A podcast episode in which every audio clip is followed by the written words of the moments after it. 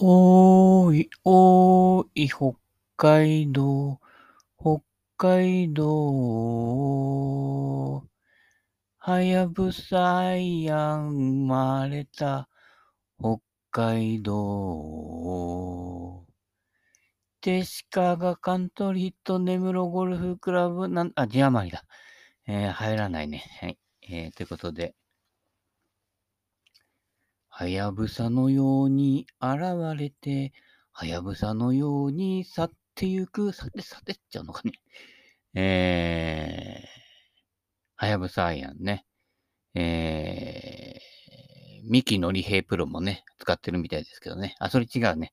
えー、昔のコメディアンですけどね。昔の三木のり平面白いですよ。あの、古い方の長谷園のコマーシャルのあのアニメのやつね。あれの声やってた人ですね。だったらちょっとわかるかな。うん。面白いですよ。はい。えー、YouTube CM 特集見てくださいね。はい。えー、と、ミキ、あ、違う。プロゴルファーのね、ミキ、龍馬？龍馬？すごいね。龍馬って名前だよ。多分坂本龍馬からつけたのかもしれないけどね。龍馬って名前なのに、龍馬のゴルフクラブは使わないんだね。はい。えー、はやぶさウェッジもね。あれね、あの、根室ゴルフクラブの、いわゆる洋芝のラフで、ねちっこいところでね、打つとね、やっぱりね、効果が出ますね。はい。あの、どうだろうな。ロフトにもよるけれどね。あの、結構ほら、後ろのバンスが大きいウェッジって結構ね、あの、ライがいいところのフェアウェイでね、結構あの、ちょっとダフると跳ねちゃったりする傾向がありますけどね、はやぶさっていうのはあの、オールラウンド、こう、何？もうちょっと船型を、こう、の曲線をね、こう、エロくした感じですかね。まあ、ちょっと、まあ、実際のね、あの、ソールを触らないとわからないかな。はい。そういうことです。はい。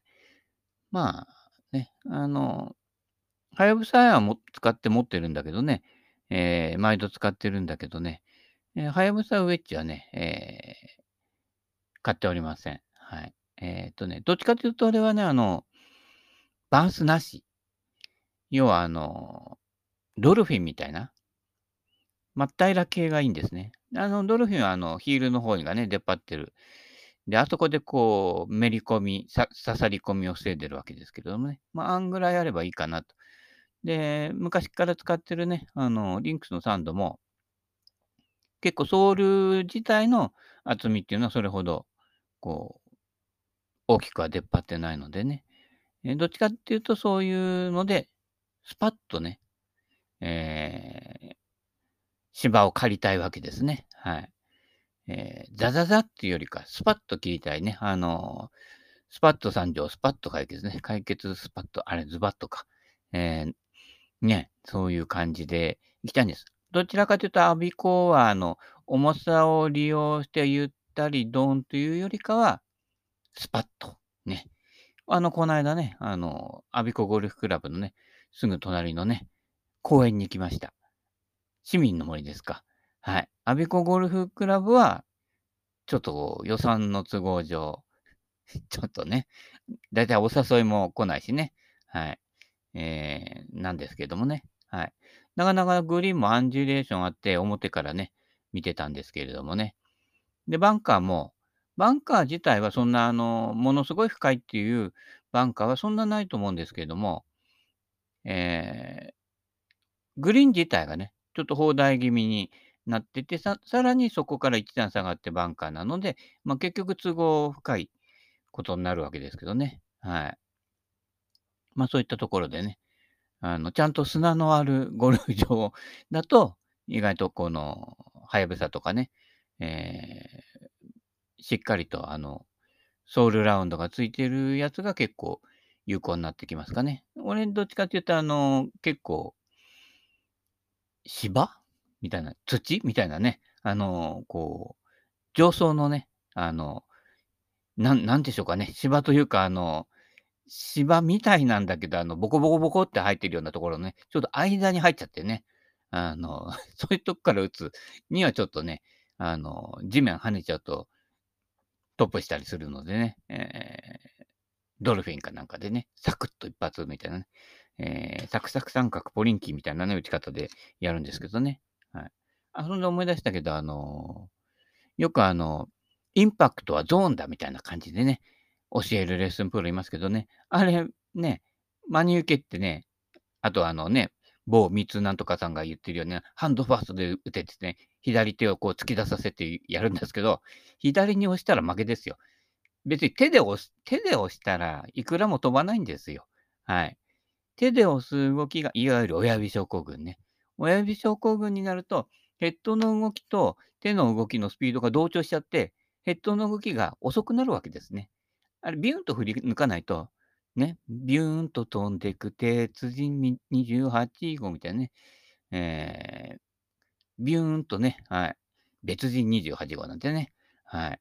えー、最近なんかほら、マスクして、で、冬なんかね、あの、上なんか羽織ったりして、同じように冬って大体みんな同じような暗い色のジャケット羽織ってるんでしょ？そうすると、スーパーとか買い物に行って、あれ、うちのかみさんかなと思ってね、あ、これあの半額であったよって思わず言おうとしたら別の人だったみたいなね。危ないですからね。あの、別人28号みたいなね。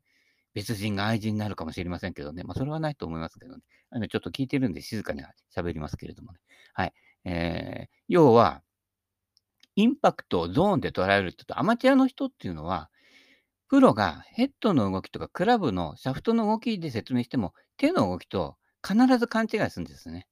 だからレッスンプロの方も、これ言うと、こういう風に取るなっていうところをね、分かった上で言ってないと、5回が6回、7回、8回、9回になってね、もう9回裏さよなら逆転負けみたいになっちゃうわけですよ。その辺のね、あの、やっぱ対話のコミュニケーションを取ってない人っていうのは、自分の教えをね、ガンガン言ってるだけの人は、必ず間違って取られると。だいたい95%ぐらいは間違間違って、あ、今小数点入れなかったね。正確には94.8%ですけどね。えー、間違えて取るわけです。その人が今までやってきたこう漢字とかそういう概念で捉えるので、ほとんどの場合はずれるわけですね。でずれるところをこう、理解をね、深まっていくっていう、こう、対話ができないプロはね、やっぱりあの、ゴルフのプロかもしんないけど、喋りとかね、人間を理解するプロじゃないからね。その辺が結構でかいんですよ。はい。で、横に振れば、要はクラブヘッドは失速するんですね。だから振り子を振ってる時に急に手を横にずらしてみない。ね、そうすると、円弧が崩れるわけよ。で、あれ、インパクトはね、私とか青木さんとかね、高須奈美代さんはね、点だって言ってんですよ。実際の物理のインパクトもあっという間に離れますからね。ゾーンでこうくっついてずっとね、くっついていくわけじゃないんですよ。あの、スーパーボールじゃないんだからね。そんスーパーボールだって結構ポンって跳ねちゃうんだから、ほんのほんのほんのほんの一瞬ですよ。はい。ということは、ハンドファーストなら、ハンドファーストの位置に最下点が来るようにアドレスして構えて振って、前に説明したね、Y の字が左手首がまっすぐになってハンドファストになる程度のハンドファストでしっかり球から捉えるんで、あんな左手をね、こう、甲が突き出るぐらいに、あの、体が左に泳いじゃうぐらい行っても、行ったら打てないですよ。はい。で、大体あの、昨日の日本シリーズの最後の18番のね、アプローチ手前に外すと非常にこう、上り坂なんですよね。で、あれ、ね、誰だっけ？アトムくんじゃなくて、アロムくんじゃなくて、なんかね、最近、なんかそういうカタカナっぽい名前つけるから、よくわかんないんだけど、コーンと打ったからショートしてたでしょ？あれ、上り傾斜もね、グリーンも急だから。あの時、まるちゃんが言ったのは、あああいうところも斜面に沿って振るのがいいんですよねって言って、その通りですよね。あの、全英オープンで活躍したりとかね、あの、ハードな環境でね、ああいうところで抜群のアプローチが出るっていうのは、やっぱりその辺の経験値。だから、あの、ショット力はものすごくあるんだけど、なかなか勝てない人っていうのは、その辺の小技のこの、微妙な絶妙なところ。で、それ小技の絶妙な微妙なところって、プレッシャーかかってくる段階になるとなかなかできないんですよね。あの、そこここの状況でこう、ふわんと柔らかくね、奥田さんなんかそういうの得意だよね。あの、非常にもう優勝争いしてね、えープレーオフになるかならないかっていうところで、あの、高松指紋的に奥田打ちするわけですよ。ふわんとね、振り上げてね、どこ飛ばすんだろうみたいな感じで、ふわんとボテッとか落としてやるわけですね。あの辺だね、あの辺はもうね、もちろん練習もあるんだけど、それをこう本番でできるメンタリティですよね。はい。優勝したね、種原さんも、やっぱあの、そのメンタリティがあるんで、こう、ポジション取り？要は、大ミスに、ボギー、ダボにつながらないポジション取りが一番うまかったっていうことですよね。んで、ここ一番緊張するときでもね、長いパット入れちゃったりするのは、やっぱりそういったものの積み重ねがこうあるわけでね。あのね、ほら、誰だっけ？な、ね、途中までトップ走ってた彼彼が後半ボギーボギーでね、あもったいなかったけどね。でも最後までずっとボギーになっちゃったけどね。そうなっちゃうんですよ。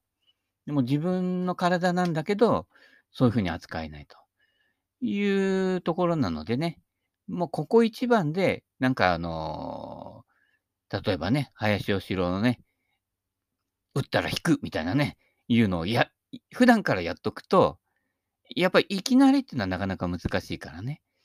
普段ね、まあ遊びでもいいんです。遊びの時でもいいから、この場面でトップしたら怖いけど、やっちゃう？みたいなのは、時折織り交ぜていった方がね、なかなかね、えーいいんじゃないかなと思いますね。はい。えーまあ、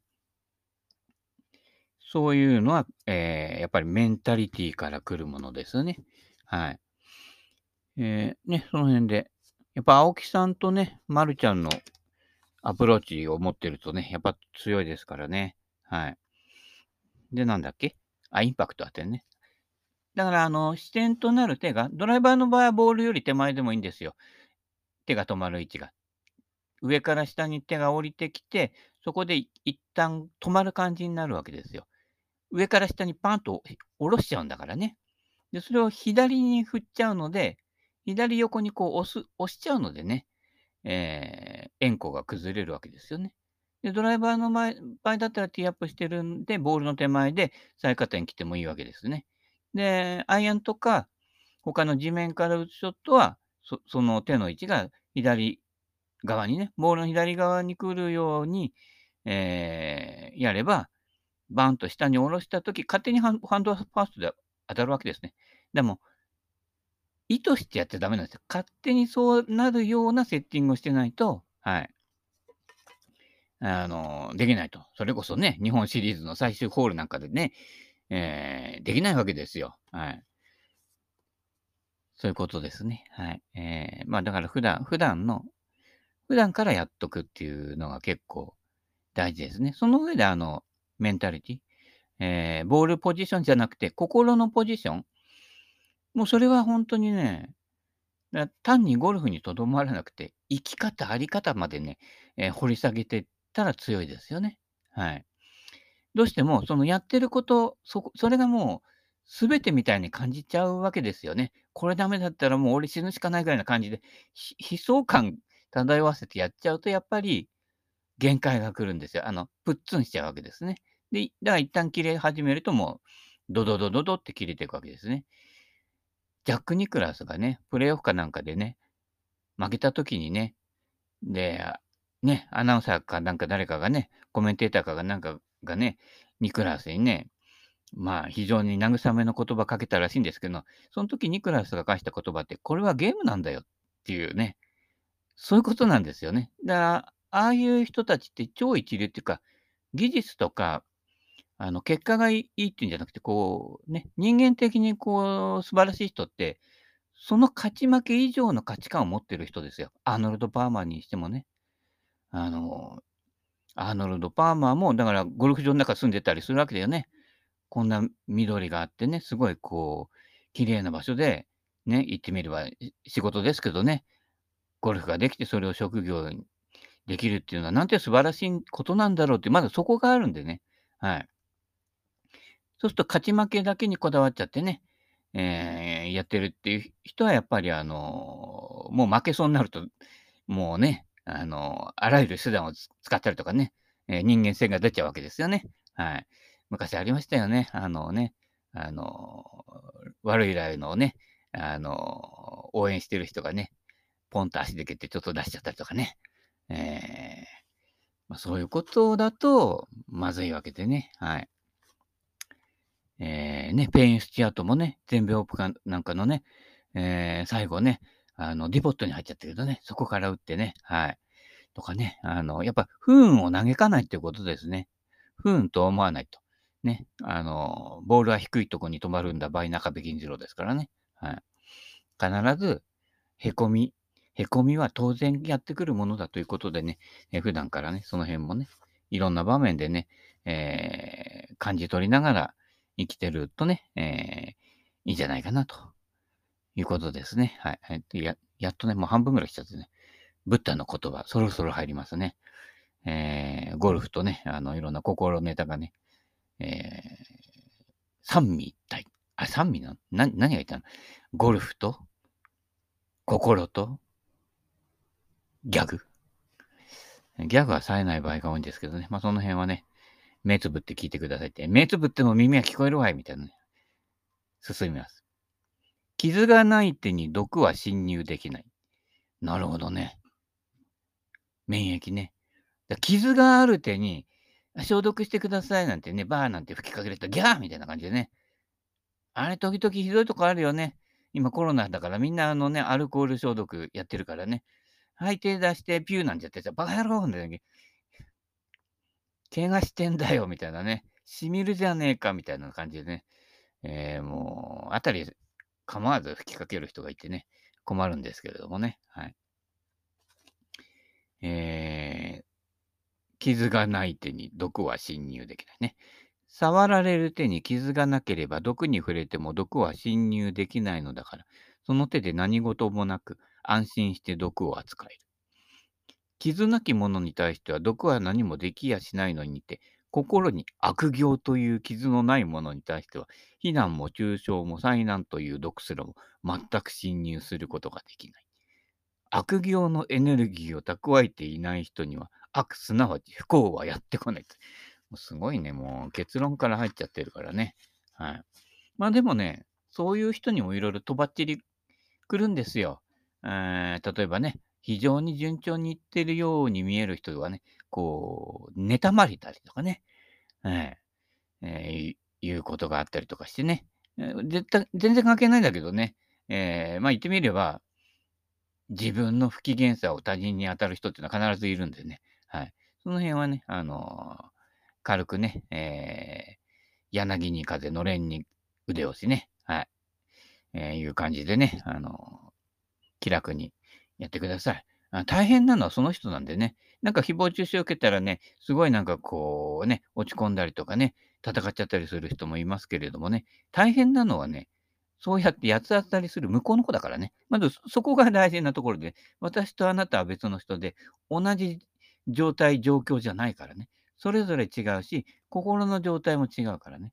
あのそその一個一個をね、こう、明確にしていかないと、もうぐちゃぐちゃになっちゃうわけね。ああ、そう大、大変なの、かわいそうね、みたいな感じでね、助けてあげるとかやってもね、結局その人が逆にね、非常に甘えすぎちゃってね、依存しちゃったりとかね、いろいろ起こるんですよ。だからそこは、身代わりはできないんだよとね。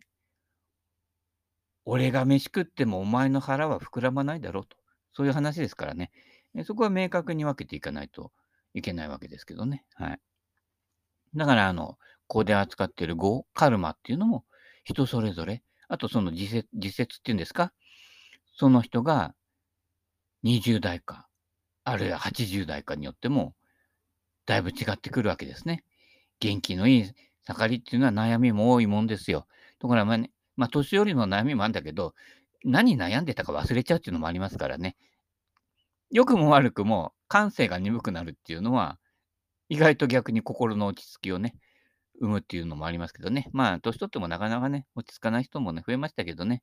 いつまでもね、えー、若くいっちゃダメですよ。はい。えー、怠け者になりなさいですよ。はい。えー、ね。カルマは、変化させられる。はい。人は肌の色や王様の子か社長の子か平民の子か奴隷の子かといった階級や、ね、昔はあのカースト制ってね、今でもあんのかな？えー、ね、ありましてね、えーい、いわゆる日本でいう身分制度みたいな、死の交渉みたいな感じで、なのかね、よくわかんないけどね。はい。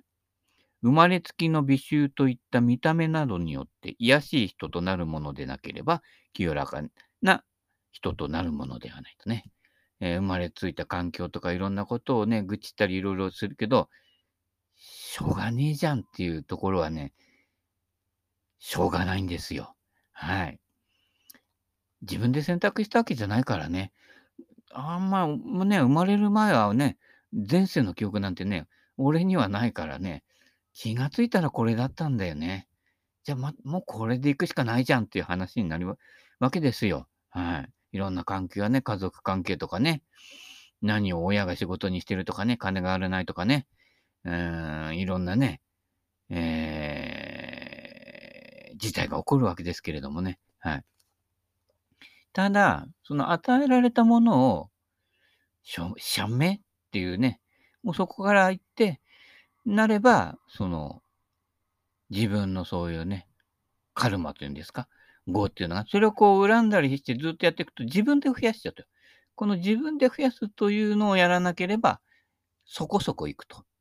自分で増やすというのをやると、そこに地味猛量がね、入り込んでいくんで、ちょっと弱ったやつっていうのは、あのー、狙われやすいわけですよ、自然界ではね。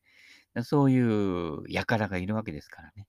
そういった意味では、これでやっていくべ、みたいな感じでね、やるしかないんですよ。はい。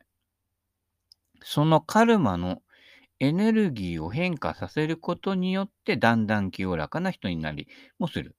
だからね、意外と、意外と、何か起こると人ってこう、目先の短期的な視点でしか見れないから、えー、もうもうこれでおしまいみたくなりがちですけれども、意外と10年ぐらい経つと全然違う事態になったりとかね、状況とか変わってくわけですよね。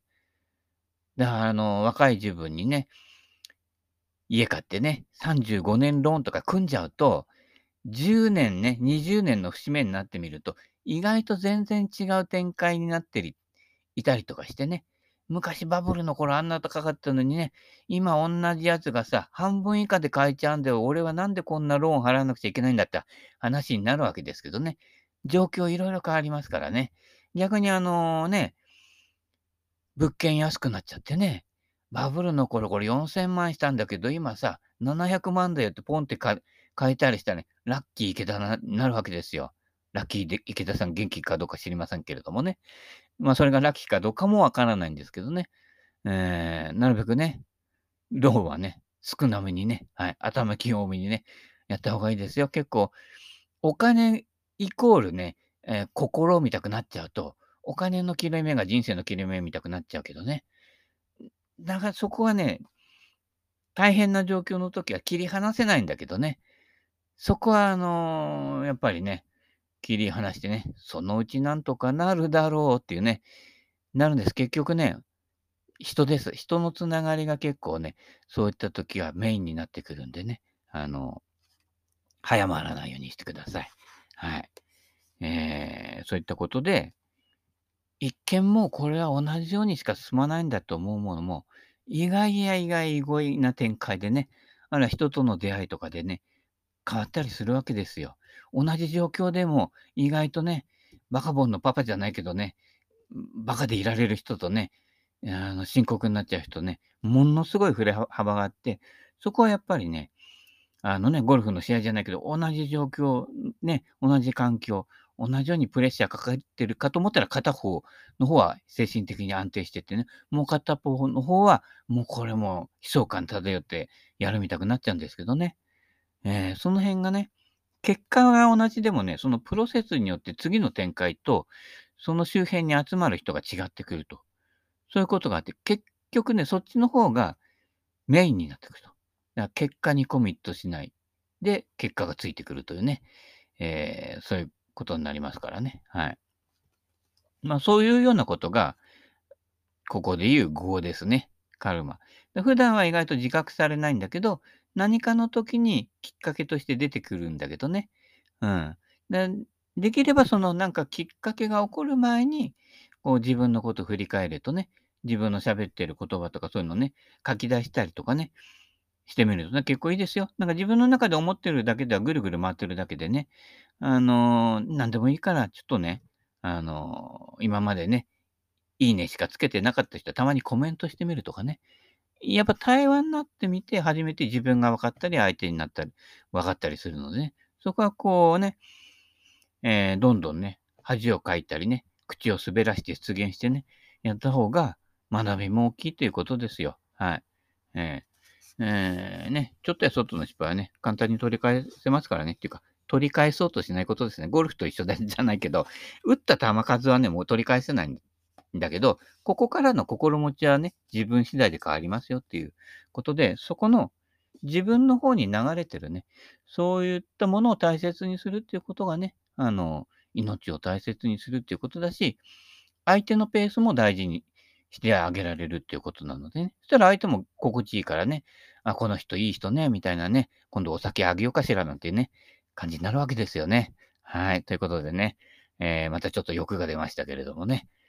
今日はね、朝ね、いろいろね、あのー、どんぐりクッキー作ってたりとかしてね、あのー、ちょっとね、もう思いつきでね、いろいろ始めちゃったりするのでね、えー、朝ラジオやらなかったのでね、えー、午後ラジオになりましたけど、まね、まあよかったらね、はい。よかったら聞いてくださいって聞いてる、ここまで聞いてる人は聞いてるんだよみたいな感じだけどね。はい。えー、ということで、午後ラジオこの辺で終わらせていただきたいと思います。まあ聞く方はね、いつ聞くかわかんないけどね。はい。ということでした。それではまた今度。はい、どうも。